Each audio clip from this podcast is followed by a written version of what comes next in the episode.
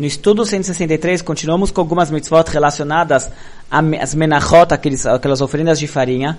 Então, a primeira aqui é que a parte que, que sobrava, que não era queimada sobre o altar e que os Kohanim consumiam, então eles não poderiam deixar levedar. Primeiro, a parte que é no altar, obviamente não era hametz, era feito rápido, não deixavam ficar hametz, mas não aquela parte de farinha que ficava para o Kohen consumir, ele não podia consumir de qualquer jeito, ele tinha que tomar o cuidado para aquilo não se tornar hametz, igual a farinha da matzah, do Pesach, que não pode ficar hametz, também se aplicava aos restos de farinha, do, a, a parte de farinha dos sacrifícios que os Kohanim consumiam.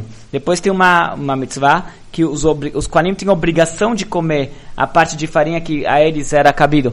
Ele não era uma coisa opcional, era, eles tinham a obrigação de comer a, a oferenda, a, o resto da farinha dessas oferendas de farinha. Assim como eles tinham a obrigação de comer a carne dos sacrifícios, assim também eles tinham a obrigação de comer essas oferendas de farinha.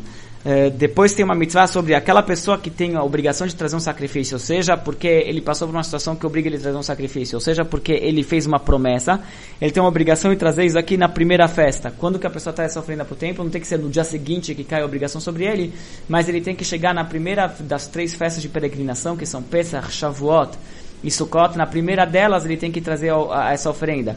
Ele não pode tardar a oferenda. O que, que, o que, que seria considerado atrasar é deixar passar as três festas, as três festividades. Se a obrigação caiu sobre ele entre Sukkot e Pesach, por exemplo, se passar Pesach, Shavuot e Sukkot, assim que termina Sukkot, ele já está transgredindo essa proibição de atrasar as suas oferendas. Ele tem que trazer dentro no, no, prazo de. Ele tem que trazer na primeira festa, mas ele não pode deixar passar três festas desde que ele ficou obrigado a trazer aquele sacrifício.